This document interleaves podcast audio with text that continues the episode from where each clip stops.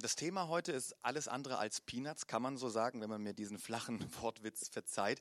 Denn äh, wenn man es genau nimmt, geht es um die längste jemals von einem Menschen erzählte Geschichte, wenn man das, wenn man das so sagen kann. Und ziemlich genau 50 Jahre, nämlich zwischen 1950 und 2000, hat äh, besagter Charles M. Schulz seine innig geliebten Peanuts gezeichnet und bis zu seinem Tod im Jahr 2000 hat er seinen tragischen Helden Charlie Brown wirklich kein einziges Mal diesen verdammten Football treffen lassen. Also das ist wirklich, wirklich, wirklich schwer für ihn, glaube ich.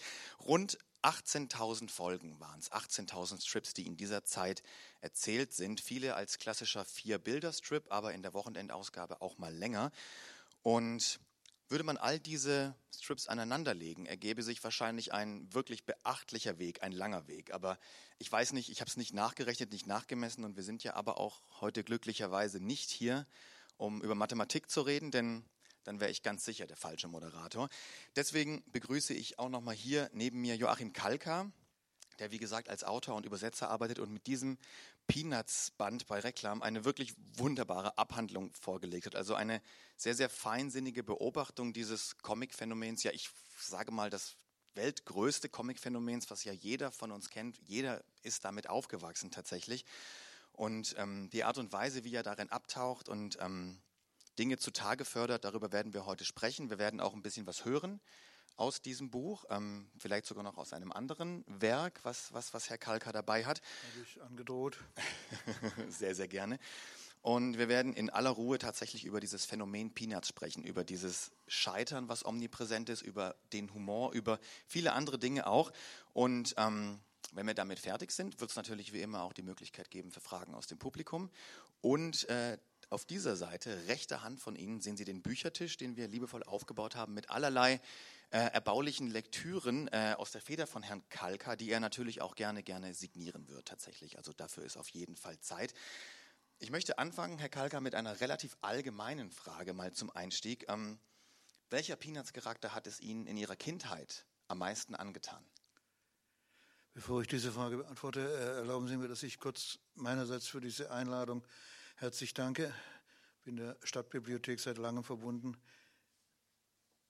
bitte Sie um die Erlaubnis hier an dieser Stelle noch kurz zu sagen, wie sehr mich der völlig unerwartete Tod von Frau Brunner, der Direktorin äh, der Bibliothek, die sich sehr für diese Veranstaltung eingesetzt und mich ganz unerwartet hier eingeladen hat, äh, Ende letzten Jahres erschüttert hat. Also äh, wenn das nicht vollkommen absurd ist, äh, sollte diese Veranstaltung eine kleine Denksäule für Frau Brunner sein. Die Frage, äh, die naheliegende Frage, welche Figur mir besonders äh, eingeleuchtet oder besonders nahe stand, möchte ich an sich äh, mit äh, der sozusagen Abwehr beantworten. Diese, diese Figuren bilden ein Ensemble, das äh, in sich, in seinen widersprüchlichen, ähm,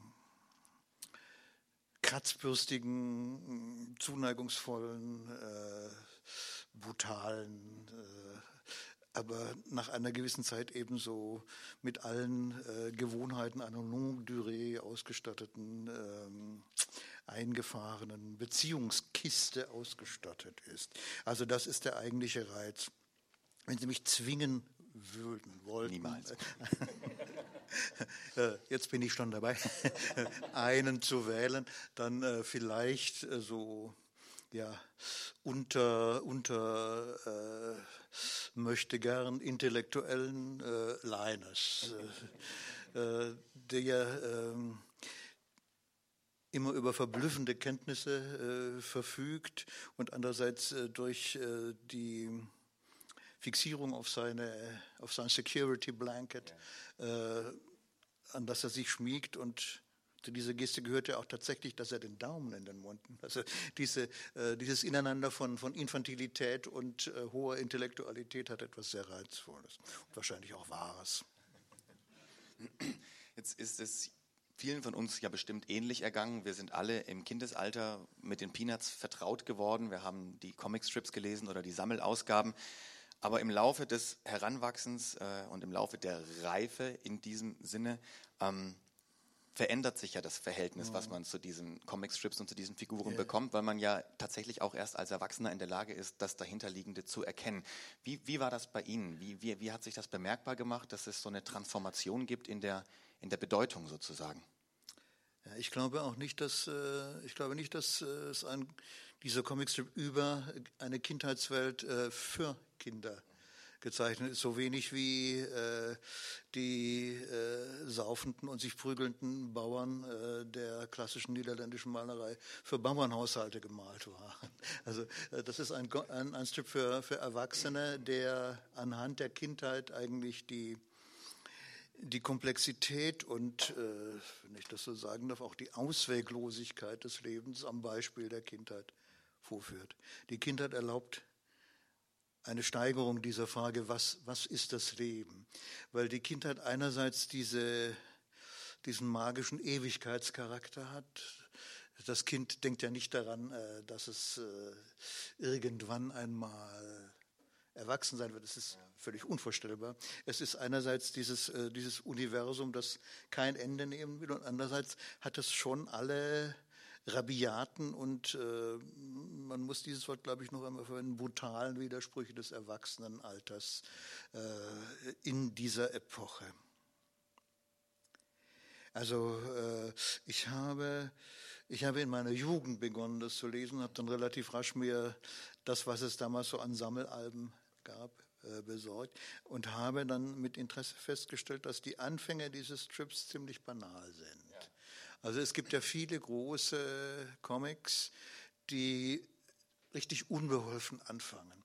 Wenn man die ersten Asterix-Alben in die Hand nimmt, denkt man, ah, mein Gott, äh, wie elegant ist es nachher rasch geworden, so nach drei, vier, äh, drei, vier Folgen und wie unbeholfen und krakelig ist es zu Anfang noch. Bei Asterix ist allerdings von Anfang an die Logik der Erzählung schon sehr souverän, während Schulz noch so richtige Schwierigkeiten hat, seinen, seinen Stil zu finden. Also das allererste, ich weiß es nicht, ob es das allererste, der allererste kleine vier, vier Bildchen-Strip ist, der erschienen ist, aber in der chronologischen Folge der, der Reprint-Alben ist das erste, dass Charlie Brown so morgens durchs Haus rast und ruft, okay, alles aufstehen, raus aus den Federn, äh, okay, Mom, okay, Dad, raus jetzt.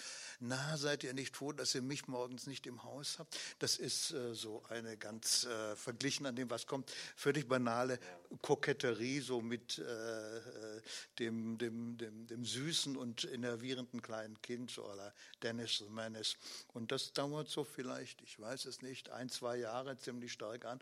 Und dann äh, schwimmt er sich frei und äh, findet seine großen Themen. Und ich glaube, diese, diese Definition der eigentlichen Logik des Trips äh, findet dadurch statt, dass es sich immer mehr auf dieses Scheitern von Charlie Brown konzentriert.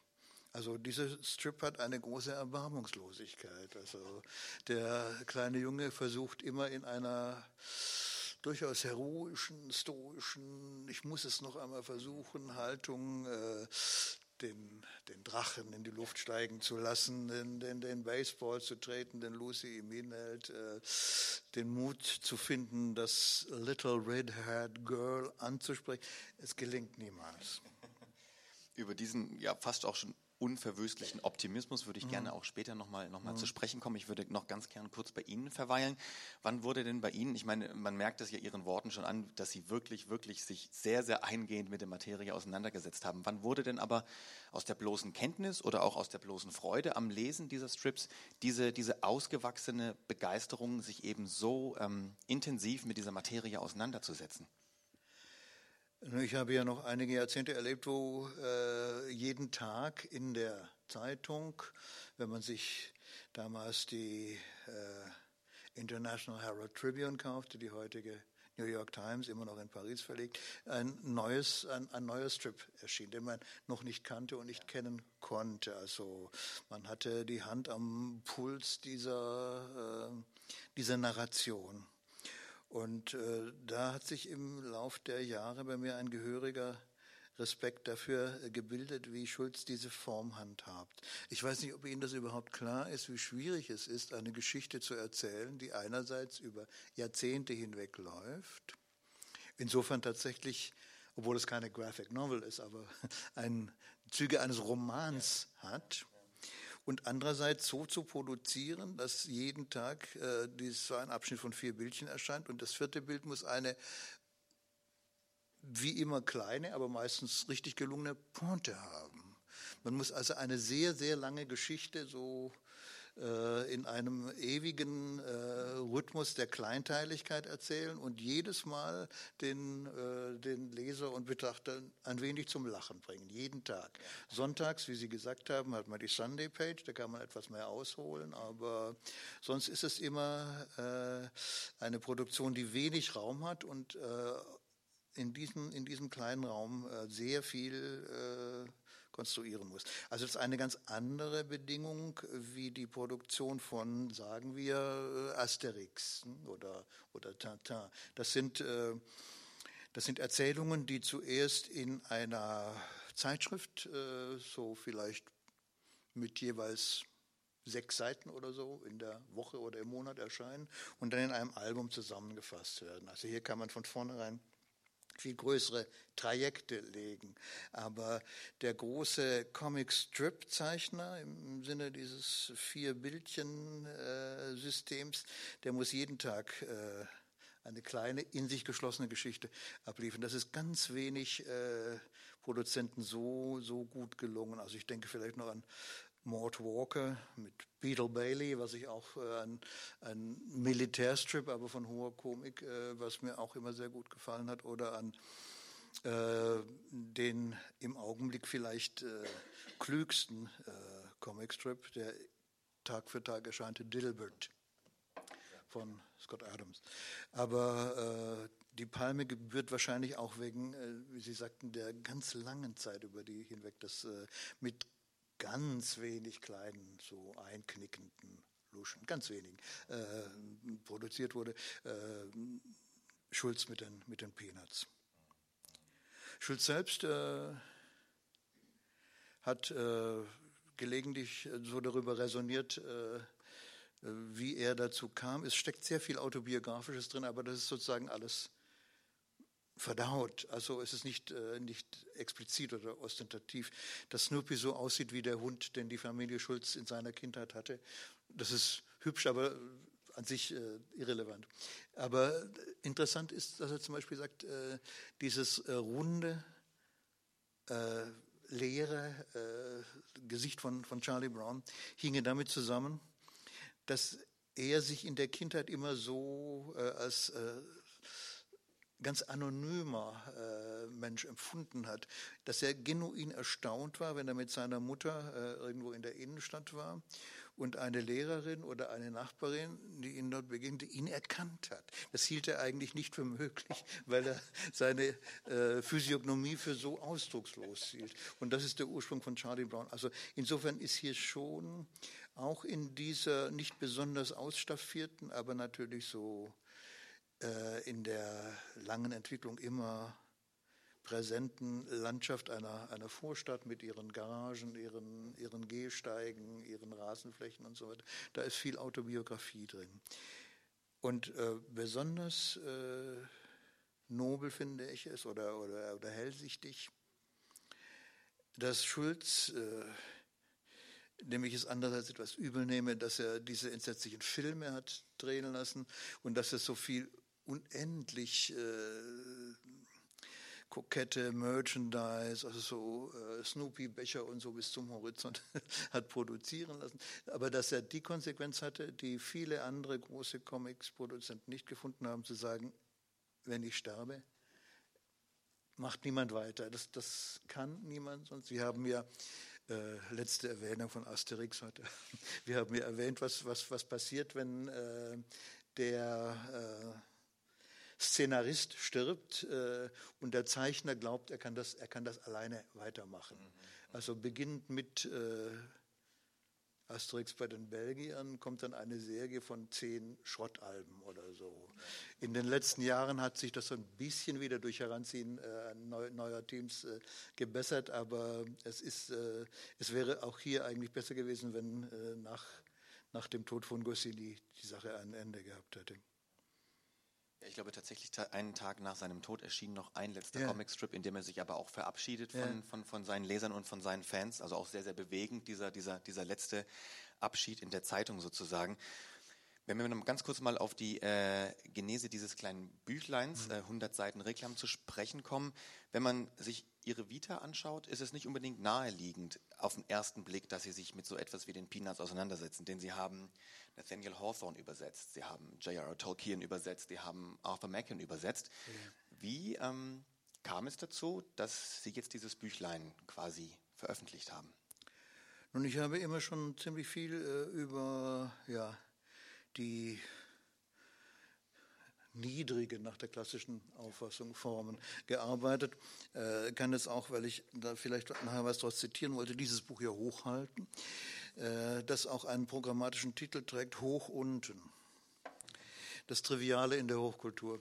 Also äh, die hier versammelten kleinen Studien zu Comics, zum Kriminalroman, zur Science Fiction sollen eben ähm, darauf hinweisen, dass es unsinnig ist, äh, einerseits zu sagen, das ist die große Literatur und äh, das ist äh, das ist dann der Schmutz und Schund. Da gibt es eine, einen tiefen Graben dazwischen.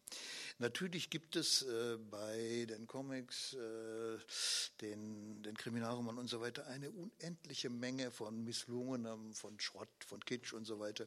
Aber wie ich mir im Vorwort hier erlaubt habe zu sagen, auch das verbindet sie mit der sogenannten hohen Literatur, wo es genauso ist. Also das, das, das Scheitern ist sozusagen äh, unabhängig von der, von der gewählten Form. Und die Peanuts wären ein gutes Beispiel für eine Comicsproduktion, die es, was immer man jetzt für Kategorien, für, für Maßstäbe heranziehen will, die es an Komplexität, an, an, an Subtilität mit äh, den großen Romanen ohne weiteres aufnehmen kann. Sehr, sehr schön gesagt, das finde ich auch. Also äh, der entscheidende Unterschied wäre vielleicht, dass äh, äh, Krieg und Frieden, äh, Rot und Schwarz, der Ulysses und so weiter, also die großen, die großen Romanromane, äh, ein Charakteristikum nicht haben, dass ein Roman wie die Peanuts, ähm, den, äh, dass ein Roman wie die Peanuts ähm, im Zentrum hat, nämlich die ständige Wiederholung äh, einer fixen Topic. Das haben wir schon angedeutet. Charlie Brown kriegt nie den Drachen in die Lüfte. Schröder sitzt immer an seinem kleinen Spielzeugklavier. Einmal, das ist so ein magisches Einsprengsel. Das ist ja unrealistisch. Ne? Er spielt äh, dann mit so riesigen Notenbildern, also spielt so äh, Beethoven auf diesem winzigen Spielzeugklavier und äh, Charlie Brown fragt einmal, wie, wie, wie das denn ginge, dass er, mit, dass er mit diesem kleinen Klavier so, so gut, äh, so große Musik spielen könnte. I practice a lot, sagt, Schröder. Also das ist ein, äh, eine, eine kleine, sozusagen fantastische äh, Wolte in einem an sich sonst realistisch aufgefassten Strip.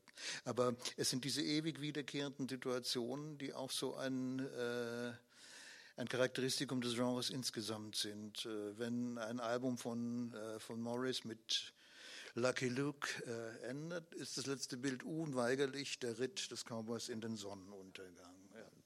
Und er singt aber äh, Poor Lonesome Cowboy, Far From Home. Bei Asterix der Barde, der im Gen Baum hängt. Der, und so während die, äh, die, äh, die Stammesgemeinde äh, bei der, an einer runden Tafel sitzt, genau.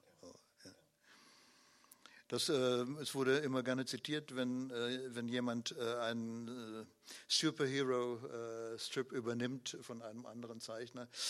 Also jetzt mach du da weiter. But you can't let him marry and you can't let him die.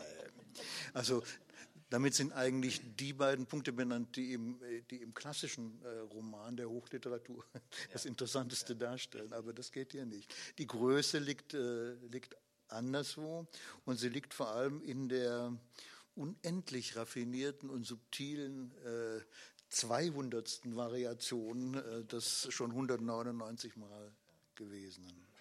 Und ich glaube, Charles M. Schulz wurde auch mal gefragt, warum denn Charlie Brown den Ball nicht treffen darf und ob es nicht irgendwann mal Zeit wäre, dass er den Ball dann doch mal trifft. Ja, und ja, er hat ja. gesagt, das kann ich auf keinen Fall zulassen, dass ich ihm das nach einem halben Jahrhundert antue. Aber er hatte, glaube ich, auch kurz vor seinem Tod noch ähm, Bedauern geäußert, was er diesem armen kleinen Jungen tatsächlich angetan hat damit, dass er diesen Ball tatsächlich nie getroffen hat und er es jetzt eben auch nicht mehr ändern kann. Also das war wahrscheinlich auch vielleicht sogar ein bisschen ambivalent ja, ja. zum Ende dann. Na, das ist aber, damit benennt er die, Grund, die Grundbedingungen äh, dieses, äh, dieses Universums, also sozusagen die, die Physik dieses Universums. Würde man äh, diese äh, Grundvoraussetzung wegziehen sozusagen, also dann wäre wie beim Fehlen der Schwerkraft, also, wäre, würde alles in sich zusammensinken. Einmal Archiv, ja. äh, bei einem dieser ewig scheiternden Baseballspiele, wo die Mannschaft immer verliert, äh, äh, unterhalten sich zwei der, der seiner Mitspieler.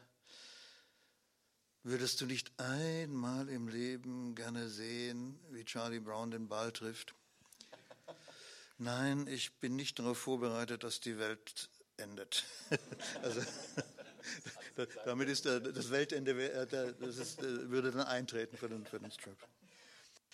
Ja, genau, diese, diese immer wiederkehrenden ähm, Elemente, diese, diese schiere Endlosigkeit, die Unendlichkeit oder auch die Zeitlosigkeit ist ja eben einerseits wichtig, damit dieses Universum in dieser Form bestehen ja. kann, hat aber auch, wie Sie vorhin schon angedeutet haben, eben auch einen tatsächlichen praktischen Grund, weil wir ja es hier immer noch mit Kindern zu tun haben und eben wie angedeutet wurde, für die Kinder ja dieses Zeitgefühl ja noch ein ganz anderes ist. Da denkt man nicht an, an die Rente, an den Tod, sondern man ist in einem schier endlosen Sommer sozusagen gefangen zwischen Feriencamp und Baseball. Man ist ja zwischen den Traditionen Thanksgiving und Weihnachten gefangen.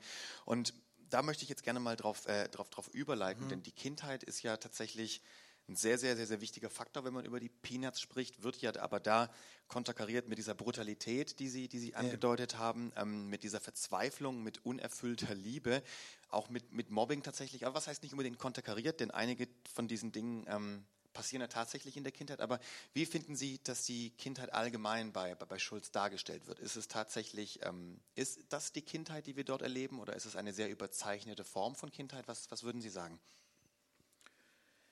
Nun, es ist äh, also schon in dem Jahreskalender äh, äh, natürlich die Kindheit, äh, wo im Winter ein Schneemann gebaut wird, wo dann die Baseball-Saison beginnt. Ähm, aber die charakteristischen Fixpunkte werden dann ja sehr idiosynkratisch ausgebaut. Halloween zum Beispiel ist wichtig für die Kinder, da ziehen sie von Tür zu Tür, Trick or Treat.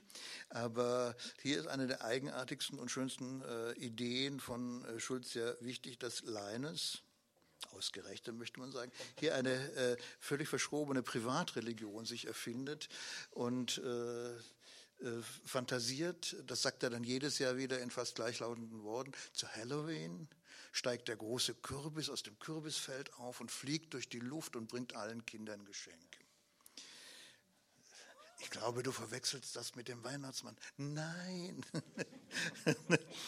würde ich, also wenn man das in Analogie übersetzt, würde ich ARD und ZDF verwechseln, also, äh, würde ich die erste und die zweite Bundesliga verwechseln. Äh, also äh, Leines ist fest davon überzeugt und ähm, hat auch noch die sehr eigenartige äh, Vorstellung, dass der große Kürbis sich das Kürbisfeld aussucht, um dort aufzusteigen, das ihm am aufrichtigsten erscheint. Eine seltsame Kategorie. Äh, Charlie Brown versucht es zu begreifen. Ja, äh, das ist vielleicht dann das äh, was am ordentlichsten ist, was am besten gejäht ist. Nein, nein, nein, nein. Es geht nur um die Aufrichtigkeit. Der große Kürbis erscheint in dem Kürbisfeld, das am aufrichtigsten ist. Charlie Brown sagt äh, sehr nachvollziehbar, äh, eine solche Entscheidung würde ich ungern fällen müssen. Aber das, das, ist also der, die, die Geburt dieser kleinen Privatreligion, die, die Linus Halloween um Halloween auch immer so eine große Enttäuschung einträgt, ähm, äh, sehr interessant ausziseliert. Und man sollte hier vielleicht auch mal äh, erwähnen, weil es in den frühen Jahren der Peanuts so einen Trend gegeben hat, die Peanuts sozusagen als eine Art parachristliches Kompendium äh, zu zitieren. Weil es, es, wird häufig dort über die Bibel geredet. Ja. Äh, Linus zitiert sehr, sehr, sehr gerne die Bibel. Äh, aber es ist, äh, es ist eine äh, es geschieht in einem völlig unfrommen oder ungläubigen Zusammenhang. Also äh, man kann daraus keine, keine, keine Christlichkeit ableiten. Äh, tatsächlich sind die, also zum Beispiel die, die, die völligen Konfusionen äh, Sallys, äh, der kleinen Schwester von Charlie Brown, was äh, Weihnachten angeht, äh, eine radikale Subversion der ganzen christlichen, auch der ganzen Santa Claus-Mythologie.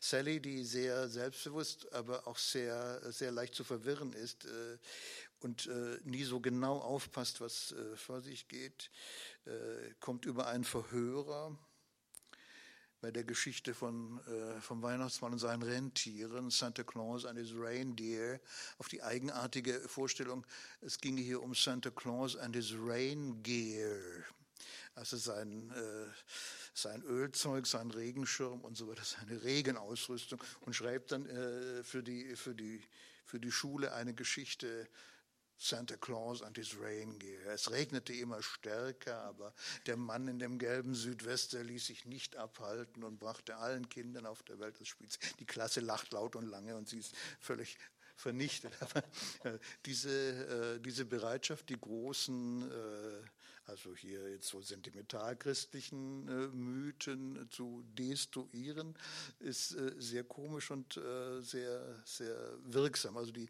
die Haltung, meinetwegen zu Weihnachten, wird äh, sehr gut illustriert, als äh, Sadie mal sagt, äh, Schritte auf dem Dach, ist das der Weihnachtsmann?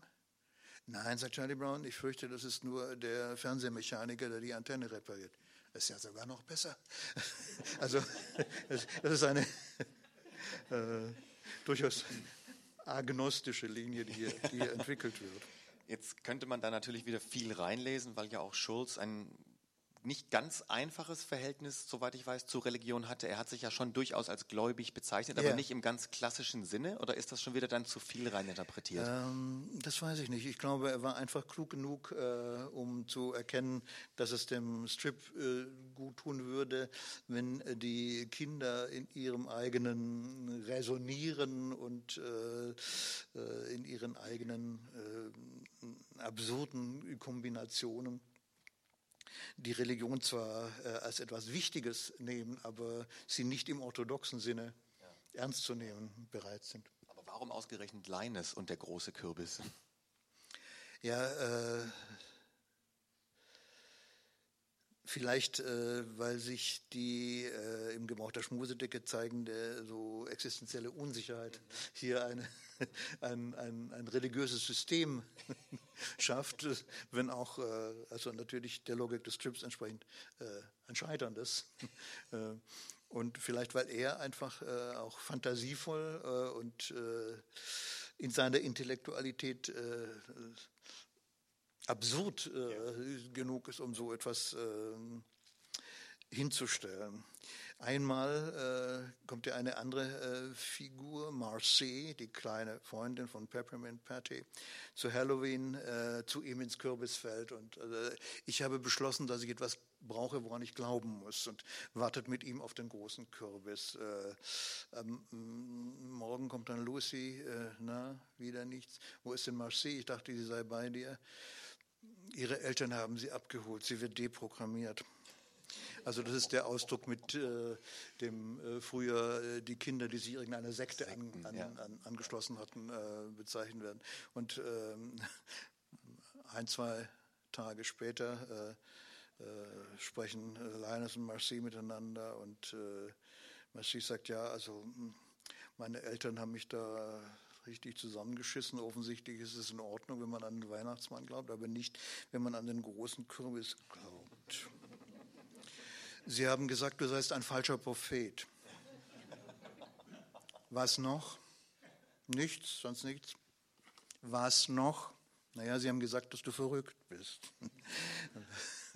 Das ist die, äh, das Ergebnis äh, dieser Religionsstiftung. Jetzt entstanden die Peanuts in den 50ern, aber ihre ganz große Hochzeit hatten sie, glaube ich, in den 60ern. Inwiefern? 70ern, ja. Okay, ja. okay. Inwiefern kann man es vielleicht auch, wenn die Frage fast. Es, aber Entschuldigung, wenn ich, es, es, es, Sie erreichen dann so ein Hochplateau sozusagen. Also da, da gibt es, äh, da, da fällt das nicht, nicht stark ab in ja, den kommenden ja, Jahrzehnten. okay, okay. Es gibt vielleicht einen problematischen Zug, dass Snoopy eine immer stärkere äh, Dominanz in dem Strip äh, ausübt. Das ist von verschiedener Seite nicht ganz zu Unrecht beklagt worden. Aber, weil das, das, das ähm, ja, so pararealistische Charlie Brown-Element äh, so der Garagen- und Gehsteigwelt etwas zurückdrängt zugunsten von Snoopys ewigen Tagträumen. Ja, ja, ja, richtig. Aber wenn wir mal die 50er und die 60er konkret nehmen, inwiefern können die Peanuts da auch als Spiegel der Gesellschaft ein bisschen dienen? Denn es wird ja viel aufgegriffen, was in der Gesellschaft damals eine Rolle gespielt hat, eben auch dieser ja, nicht direkt Psychiatrie waren, aber dieses, Ja. dieses Therapeutische, was damals dann sehr, sehr stark in Mode war. Ja. ja. Das ist ein, ein, ein gutes Beispiel. Also Lucy zimmert sich so eine kleine Bude am Straßenrand. Äh, psychiatrische Beratung, 5 Cent. Äh, Jahrzehnte später sind es dann 10 Cent. Äh, also, äh, und äh, Charlie Brown zum Beispiel, der, der, der auf so etwas natürlich fliegt, äh, kommt dann immer und äh, erzählt seine Wünsche. Äh, und dann habe ich immer dieses Bedürfnis und gibt es denn überhaupt keine Möglichkeit? Nein, 5 Cent. Äh, also äh, das ist die, das ist sehr äh, subtil äh, gemacht und spiegelt natürlich äh, ironisch äh, die Bereitschaft der amerikanischen Gesellschaft jener Zeit und nicht nur der amerikanischen, äh, äh, für alles psychiatrische Hilfe zu suchen. Aber das steht relativ isoliert. Es gibt natürlich immer wieder so kleine Anspielungen auf aktuelle Ereignisse, aber im Gegensatz zu einem so großen Strip wie Doonesbury oder jetzt auch Dilbert äh, ist das nicht im eigentlichen Sinn gesellschaftskritisch oder politisch. Oder wenn es kritisch ist, dann nur auf einer ähm, auf einer Ebene, wo allgemein so die Condition humaine oder äh, die, das Wesen des Kindes durchkonjugiert wird, aber nicht mit Bezug auf laufende äh, Ereignisse. Das ist ja sicherlich aber auch ein Grund, warum es letzten Endes so zeitlos Ja. ge geblieben ist, bis heute tatsächlich. Unbedingt, ja. Ja. ja. Und auch wenn man sich die Themen anschaut, ähm, die Probleme der Kinder und Heranwachsenden oder die Präpubertären ähm, mit den Hänseleien, den Selbstzweifeln, dem Ja. Sehnen nach Liebe, dann könnte man ja aber eigentlich auch sagen, da hat sich tatsächlich ja in der, in der menschlichen Kondition oder in der Kondition der Kinder seit damals herzlich wenig geändert. Es sind immer noch die gleichen Dinge eigentlich, die, die einen als Kind Ja. heute umtreiben und zur Verzweiflung bringen, oder? Ja, das ist richtig. Also ich glaube, es ließen sich auch die äh, gegenwärtigen Veränderungen äh, dem, dem Strip äh, wäre er weitergelaufen einbeschreiben. Also das ewige Hantieren mit dem, mit dem Handy oder so. Es, äh, es gibt so, so leichte Indizien vor Jahrzehnten. So äh, Snoopy sitzt mit seinem Freund, dem kleinen Vogel Woodstock, oben auf der Hundehütte. Piep, bo, boop, piep. Ich hasse es, wenn er seine elektronischen Spiele mitbringt, sagt Snoopy. Also, aber das ist so ein, äh, ein kleiner Gruß äh, in eine noch sich entwickelnde Welt hinein. Im Leben von Charles M. Schulz gab es ja durchaus Liebe und auch erwiderte Liebe, erfolgreiche Liebe. Er war verheiratet, hatte eine Affäre, ließ sich scheiden, hat wieder geheiratet und war bis zu seinem Tod auch, auch ähm, verheiratet. Warum, aber mal ganz salopp gefragt, warum so viel enttäuschte Liebe, so viel unerwiderte Liebe, so viel Bitterkeit? Was Sie eben angeführt haben, das ähm, fand, glaube ich, dann äh, lebensgeschichtlich in einer Zeit statt, die nicht mehr äh, das Tiefste und Innerste prägt. Dagegen erwähnte er, dass er noch als ganz junger Mann, äh, als er seinen ersten festen Job als Comicszeichner von einer äh, Agentur bekam, äh, einer, einem, einem Mädchen einen Heiratsantrag machte, in das er schon lange verliebt gewesen war und abgewiesen wurde. Also er führt das ganz nüchtern als Nährboden für die Logik seines eigenen Strips an. Also ich glaube, ähm, das gehört zum Wesen der Kindheit, dass man da die Erfahrungen macht, die, äh, die einen später glücklich oder hm, misstrauisch machen. dass Freud statuiert hat, dass es im späteren Leben kein wirkliches Glücksgefühl geben kann, dass seine Wurzeln äh, oder seine Urform nicht in der Kindheit gefunden habe, äh, ist, glaube ich, eine, eine richtige Einsicht. Und äh, die, dieses, dieses Typ spielt ein bisschen mit äh, den ähm, hier komisch orchestrierten, aber eigentlich fatalen Folgen äh, der brusken Zurückweisungen in der Kindheit. Das muss man sich mal vorstellen. Eine Zurückweisung in der Kindheit und man muss sich 50 Jahre lang damit auseinandersetzen und überwindet es immer noch nicht. Aber auf der anderen Seite steht eben quasi diese, wirklich ja dieser unverwüstliche Optimismus von Charlie Brown, der eben einfach nicht aufgeben möchte. Das ist ja quasi ein sehr, sehr starker äh, Konter eben zu, dieser, äh, zu diesem Scheitern und zu dieser, zu dieser unerwiderten Liebe. Letzten Endes schwingt ja dann auch doch neben dieser Bitterkeit relativ viel Optimismus mit. Ob Optimismus das richtige Wort ist, weiß ich nicht. Es ist eher so eine, äh, ein Stoizismus, der, der, äh, der nicht ablassen will. Also das hat etwas durchaus Heroisches, ja, aber ja. Optimismus impliziert ja äh, die ziemlich konkrete Hoffnung, es wird anders werden. Ich glaube, äh, Charlie Brown äh, hält zwar verzweifelt an diesem Gedanken fest, aber im Grunde ohne Optimismus, sondern äh, er äh, agiert einfach die Logik des Comicstrip aus. Sozusagen. Also, äh, das, das macht ihn durchaus äh, bewundernswert. Ja. Vor allem ist bewundernswert, dass er, ähm, der immer in diesem Strip und dessen äh, verschiedenen äh, Spielen und Geselligkeiten die Arschkarte zieht, trotzdem nicht selber böse wird. Er bleibt, er bleibt eigentlich unerschütterlich, äh, höflich und auch genuin freundlich, ja. fast fürsorglich. Es hat etwas Heroisches, ähm, wenn Lucy zu ihm kommt äh, und sagt, Charlie Brown, äh, meinst du, ich bin deshalb zu keiner Silvesterparty eingeladen worden, weil ich zu crabby, ist ja immer das Stichwort, zu kratzbürstig bin? Und Charlie Brown sagt, äh, nein, du bist wahrscheinlich zu neun verschiedenen Silvesterpartys eingeladen worden und äh, die Einladungen sind alle in der Postolon gegangen. Da wäre ich nie drauf gekommen. Ich wette, genauso ist es gewesen. Und sie geht, äh, sie geht äh, erleichtert davon. Äh, äh Snoopy, der dabei sitzt, dreht die Augen nach oben. aber, aber Charlie Brown weiß, wie man sich äh, im Augenblick der Zurückweisung fühlt. Und er äh, versucht hier nicht Gleiches mit Gleichem zu vergelten. Wie oft hat Lucy ihn fertig gemacht, sondern er versucht ihr zu helfen. Das hat etwas, also in ganz in völliger Beiläufigkeit inszeniert, etwas durchaus Großartiges. Ja, und durchaus heroisch, wie Sie auch ja. ganz richtig gesagt haben. Letzten Endes haben wir den Peanuts 50 Jahre lang wirklich beim Scheitern zugeschaut und mhm. uns natürlich auch darüber amüsiert.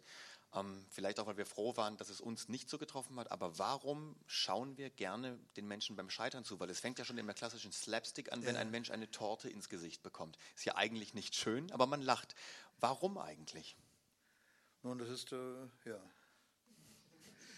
das Wesen einer bestimmten Form von, von, von, von Komik. Das ist die Komik der, der, des Ausrutschens auf der, auf der Bananenschale. Also, äh, das führt äh, tief in äh, anthropologische äh, Reflexionen, was das Wesen des Lachens ist. Ist es mhm. das Zähneblecken? Äh, ist es der Augenblick der Aggressivität? dich hat's erwischt, mich nicht. Ähm, also äh, es gibt auch komplexere Theorien des Humors, äh, aber das, das Scheitern ist nicht an sich äh, für uns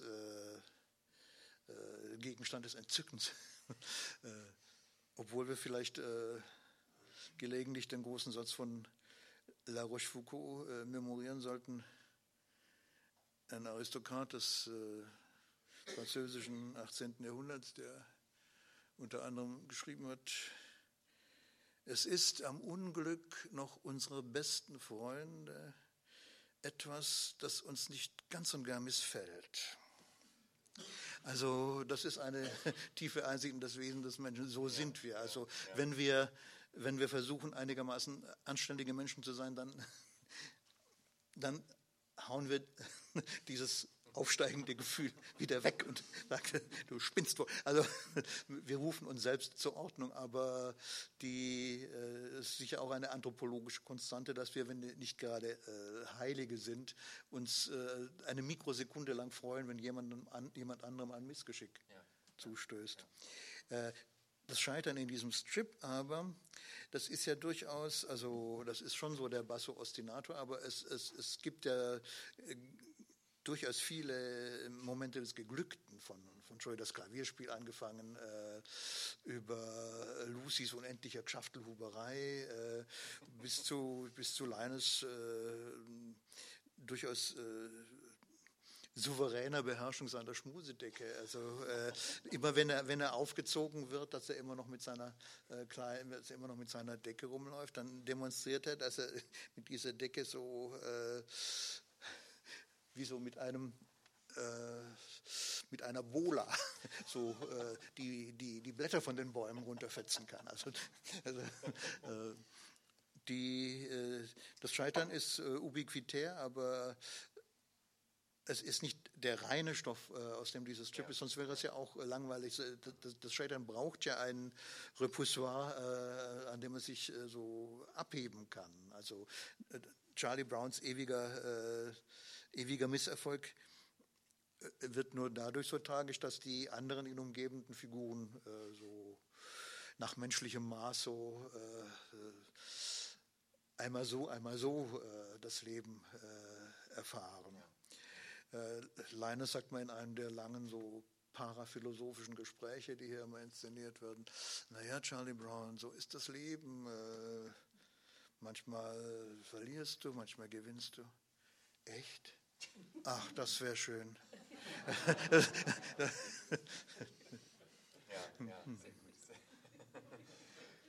ich würde gern auch mal auf äh, Charles M. Schulz direkt zu sprechen ja. kommen. Ähm, mhm. Ich habe es jetzt auch vorhin schon herausgehört. Sie ähm, können das durchaus gutheißen, dass er verfügt hat, dass es nicht ja, weitergezeichnet wird ja. und stehen durchaus diesem ganzen Merchandise zwischen Kaffeetasse, Unterwäsche im H&M bis zum Vergnügungspark mhm. durchaus kritisch gegenüber. Ja. Äh, also äh,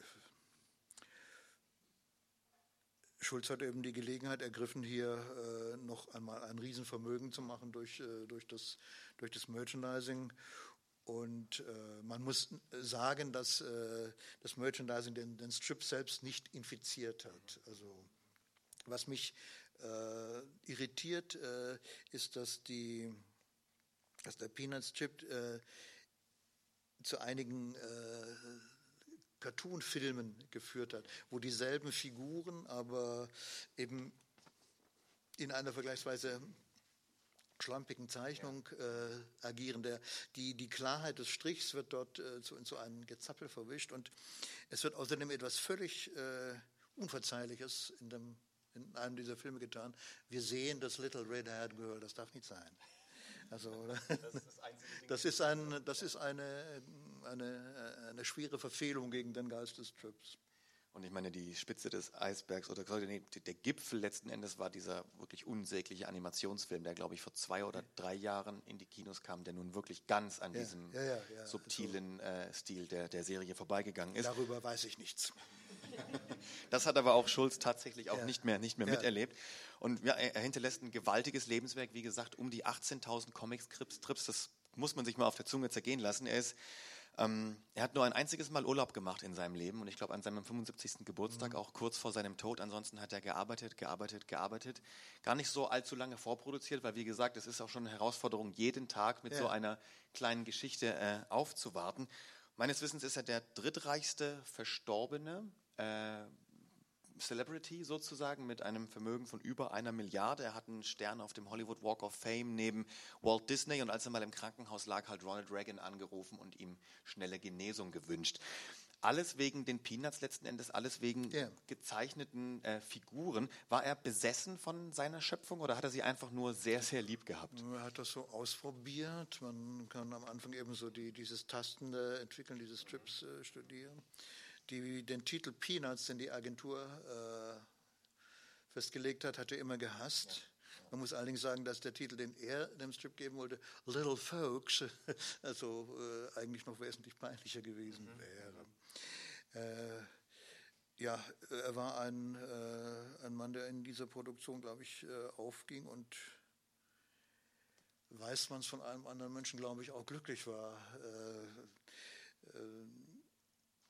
Äh, äh, er verkörperte auf jeden Fall ein hohes handwerkliches Etwas äh, und die einmal erreichte Kunstfertigkeit des, des, des Strichs, die lief dann über Jahrzehnte hinweg unverändert und die kleinen Anlässe, wo man denkt, na, hier hast du den Mund von Snoopy ein bisschen verzeichnet, die sind ganz selten. Also meistens ist es, äh, er hatte die, die Fähigkeit, so mit so einer kurzen so, so Kräusellinie äh, als, als Mund seiner, seiner, seiner Gesichter äh, ganz komplexe äh, Emotionen auszudrücken. Das ist schon, schon meisterhaft gemacht. Dann würden Sie sagen, hat er diesen Zenit erreicht, als der Strich eben wirklich perfekt saß? Wann war diese Entwicklung erstmal abgeschlossen? Also es gibt so, äh, es gibt so ein, zwei, drei Jahre vielleicht am Anfang, wo ich denke, nee, also wenn es nur das wäre, würde man das äh, vergessen und nie mehr ja. dran denken. Dann kommt so eine Periode von vielleicht einem knappen Jahrzehnt, wo, äh, wo man denkt, das ist schon sehr gut, aber unter dem Aspekt dessen, was dann noch kommt, ist es noch ein bisschen Hausbacken. So, äh, aber da entwickelt er schon alle die, die wesentlichen Züge. Äh, dass die, die Kinder in Kindergröße auf diesen riesigen Sesseln des Erwachsenenmobiliars sitzen, was einen ganz eigenartigen Effekt abgibt. Übrigens eine Parallele in einem anderen Strip hat, an äh, den Sie vielleicht das nicht unbedingt denken. Äh, das Mobiliar im, in der Wohnung von Donald Duck ist auch völlig überdimensioniert. Diese Wohnungen sind so konstruiert, dass ein normaler Bewohner von Entenhausen, der etwa dreimal so hoch ist wie Donald, wenn er durch die Tür kommt, äh, also dort seinen normalen Maßstab ja, finden. Ja.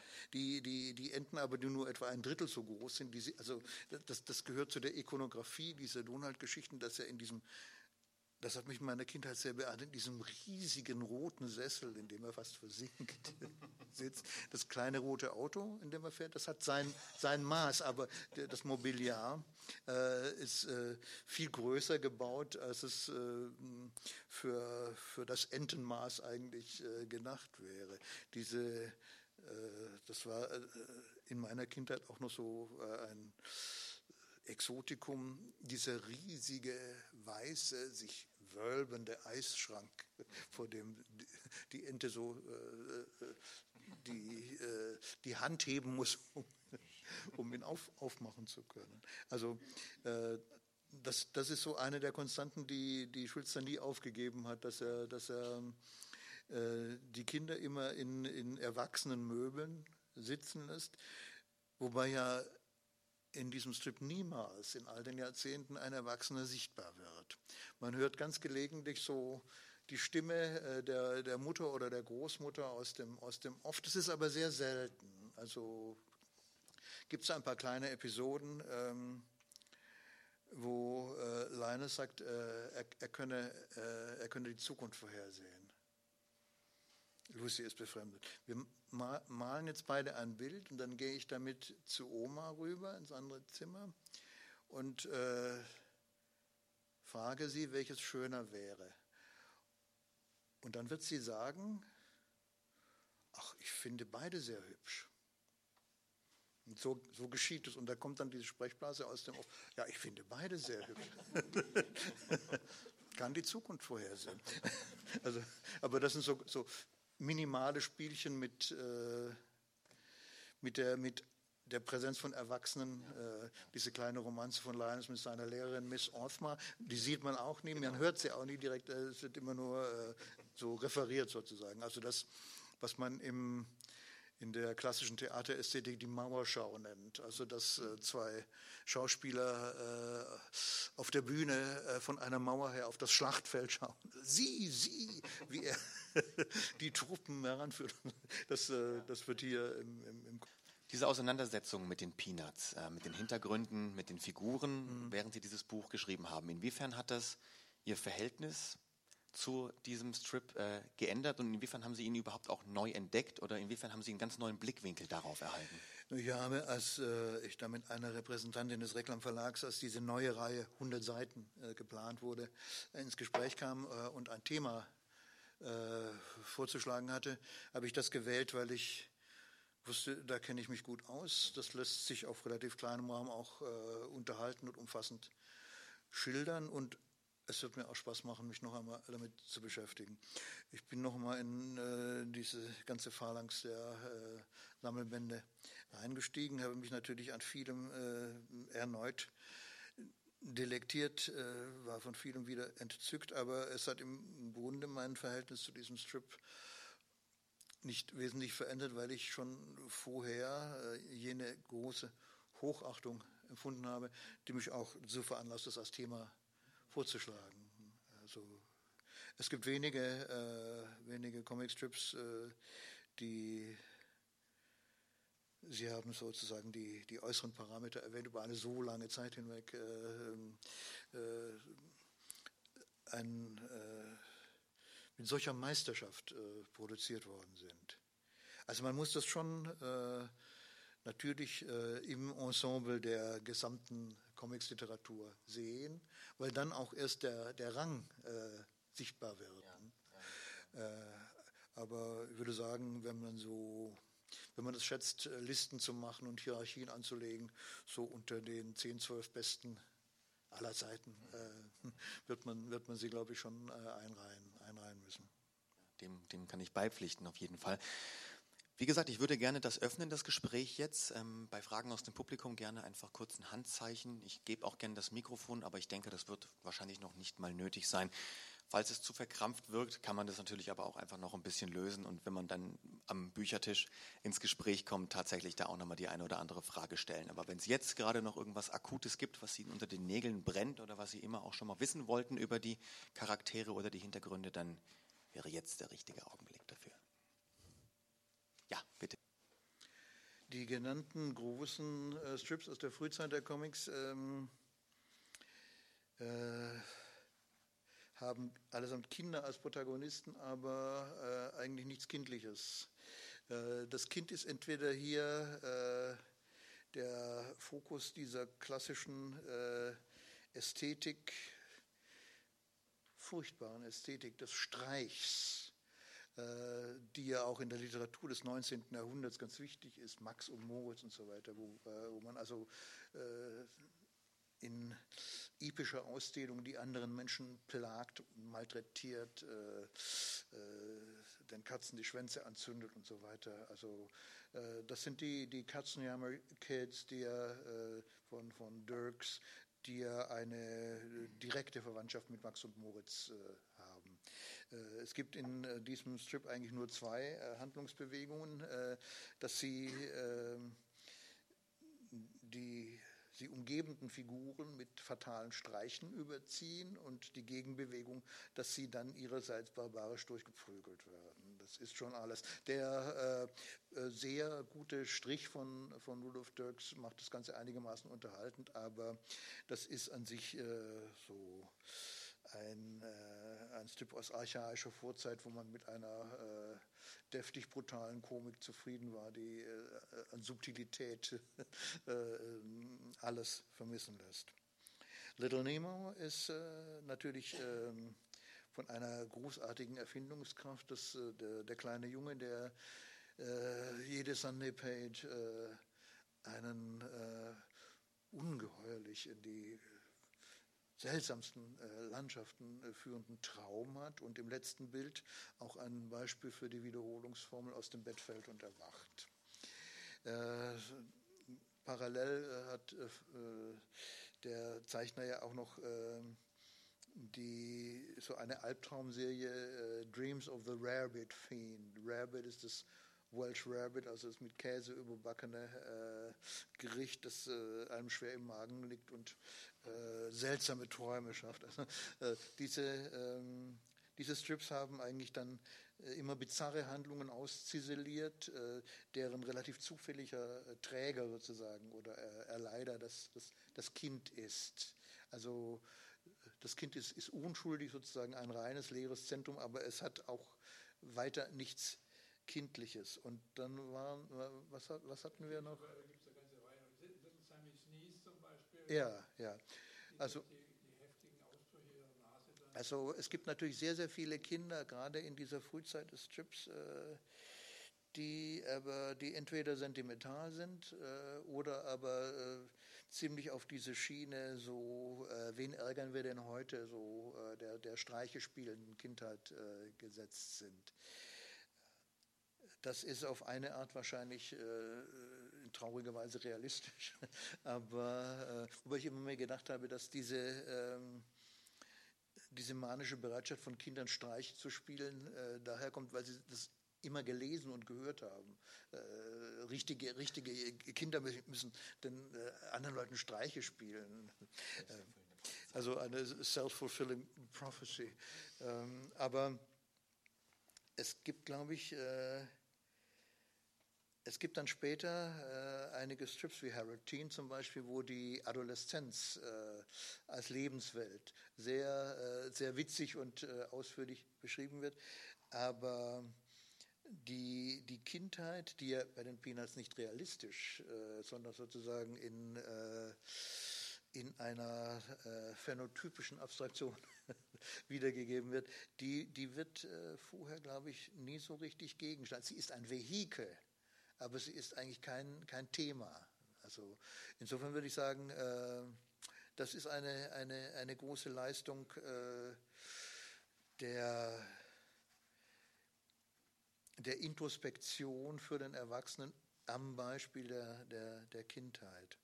Wenn man einmal durch, durch, äh, durchschaut, wie die Kinder äh, in der Geschichte des Comics äh, auftauchen, dann ist es zunächst einmal so, so ein, äh, auch ein Domestikationsprozess.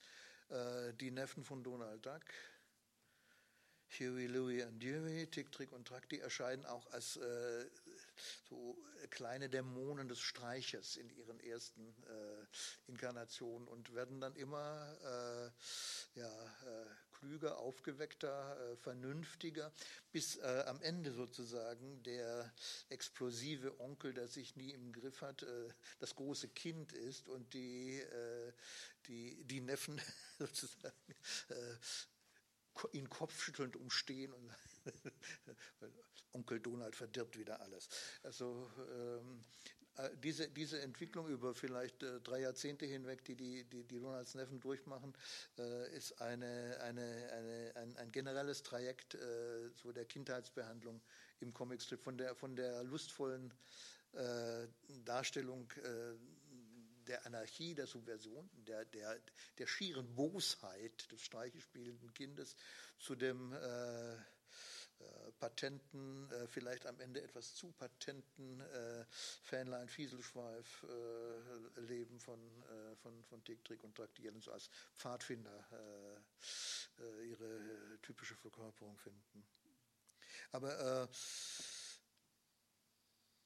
insgesamt sind die Peanuts, glaube ich, schon ein, ein, ein, singuläres Ereignis, gerade auch was die Darstellung der Kindheit äh, angeht. Einfach in der Komplexität, dass viele Züge so direkt äh, realistisch abgebildet werden, manche äh, tragikomisch äh, überzeichnet, äh, aber äh, alle im Sinn so einer ähm, niemals auftrumpfenden, aber ganz mit sicherem Strichchen gesetzten existenziellen Richtigkeit. Ich will nicht sagen Wahrheit, aber Richtigkeit.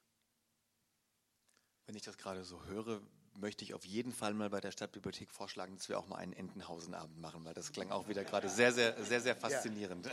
Also da kann ich nur, ich, ich bin kein äh, organisierter Donaldist, aber Sie wissen vielleicht, dass bei den äh, Vereinsabenden des Donaldisten sich die Zustimmung des Publikums dadurch ausdrückt, dass man klatsch, klatsch, klatsch, klatsch, klatsch sagt. Das können wir nachher mal möchte, üben. Möchte ich, hiermit, möchte ich hiermit gesagt haben.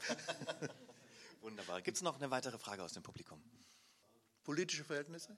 Ähm, also ähm, ich gehe da kurz noch ein, äh, gerade im Verhältnis zu vergleichbaren äh, Strips, die mit äh, großer Finesse äh, Tag für Tag äh, politisch auch kommentieren. Doonesbury vielleicht äh, der größte. Ähm, gibt es keine, äh, keinen direkten Kommentar. Also es werden so gelegentliche Ereignisse wie die Mondlandung, also Snoopy fliegt er vor der NASA auf seiner Hundehütte zum Mond. Ich habe alle geschlagen. Ich habe die NASA geschlagen. Ich habe die blöde Katze von nebenan geschlagen. Äh, oder die, äh, die, die Jubiläen, äh, mit denen der amerikanische Bürgerkrieg äh, begangen wird äh, und die Kinder äh, spielen dann so Davy Crockett und singen patriotische Schmachtfetzen, wobei Snoopy dann sagt, I'll be glad when the centennial is over, also 1965. Ähm, das, das, sind, das sind ferne Echos sozusagen der, der realen Welt, aber der Strip hatte sich niemals zur Aufgabe gemacht, einen direkten Kommentar abzugeben. Wir haben vorher kurz erwähnt, dass der, äh, dass der Psychiatrie-Fetischismus äh, so sich spiegelt in, in, in Lucys Bude, aber das sind so gelegentliche, äh, relativ beliebige einfach äh, Schulz äh, animierende äh, kleine Verzerrungen der Gegenwart, äh, den, den, den, den Anspruch, äh, einen, einen laufenden Kommentar abzugeben oder ähm, gelegentlich mal grundsätzlich äh, darüber zu, zu reflektieren, äh, was los ist in Amerika, den hat er nicht. So es denn keine Fragen mehr gibt, Sie sind ja noch ein bisschen hier. Falls ja. noch irgendetwas spontan ähm, aufkommen würde, könnte man das bestimmt auch noch beantworten. Dann würde ich mich an dieser Stelle bei Ihnen bedanken fürs Kommen und fürs Zuhören, für das Interesse an den Peanuts. Und vor allem natürlich bei äh, Joachim Kalka. Vielen Dank fürs Kommen und für diese wirklich wundervollen Ausführungen. Herzlichen Dank.